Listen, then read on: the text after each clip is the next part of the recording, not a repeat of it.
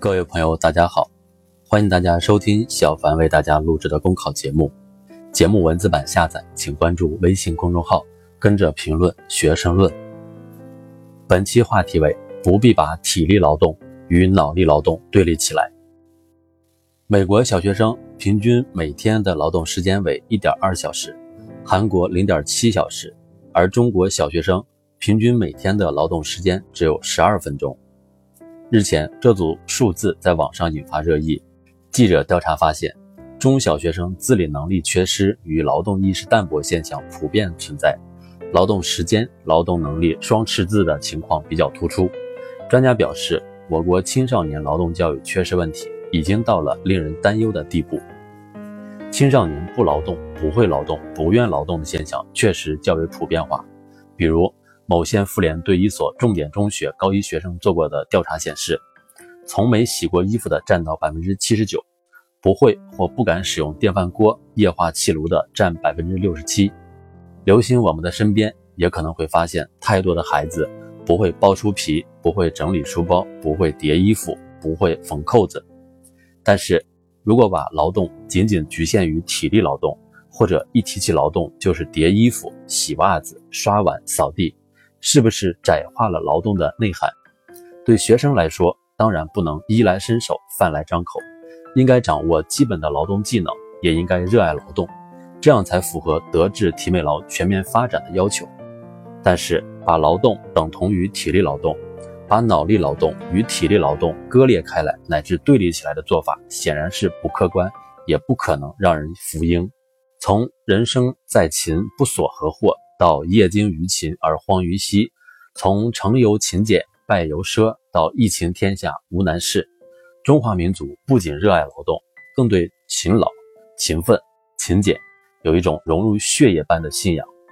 所谓的勤与劳，就包含着丰富的含义，既有动手层面的劳动，也有动脑层面的劳动。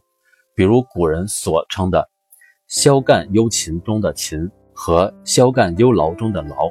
就不可能只是干体力活，即便是传统意义上的劳动模范所做的，也不只是体力劳动。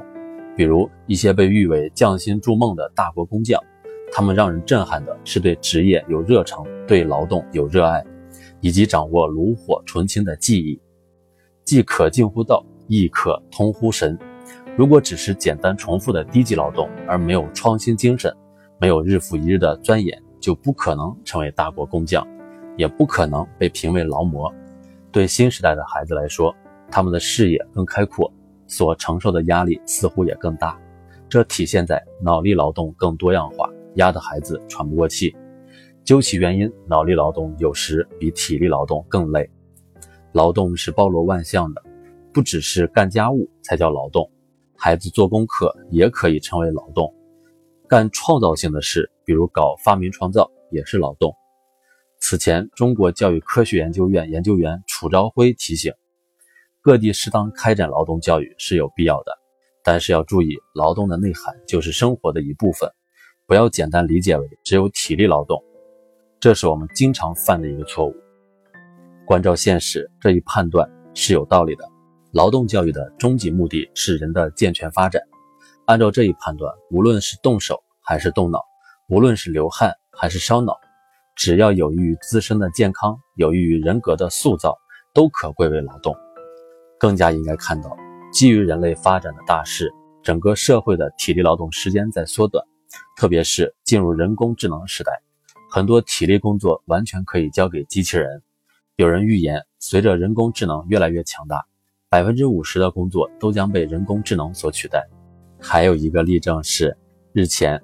马云参加联合国数字合作高级别小组谈话，他称自己从业二十五年，还只会收发邮件，仍然是个新人。这个时代已经不再是拼体力，而是拼内心、拼头脑。其实不是说体力劳动不好，而是说体力劳动与脑力劳动共同定义了劳动。随着时代的进步，拼头脑确实是大势所趋。时代在变，劳动精神永远不变。热爱劳动的人是幸福的，也是有充实感和成就感的。崇尚劳动，就应该反对将体力劳动与脑力劳动相对立的观点。一言以蔽之，无论体力劳动还是脑力劳动，只要动起来就值得赞赏。本节目所选文章均来自人民网、求是网、学习强国。申论复习，请关注微信公众号，跟着评论学申论。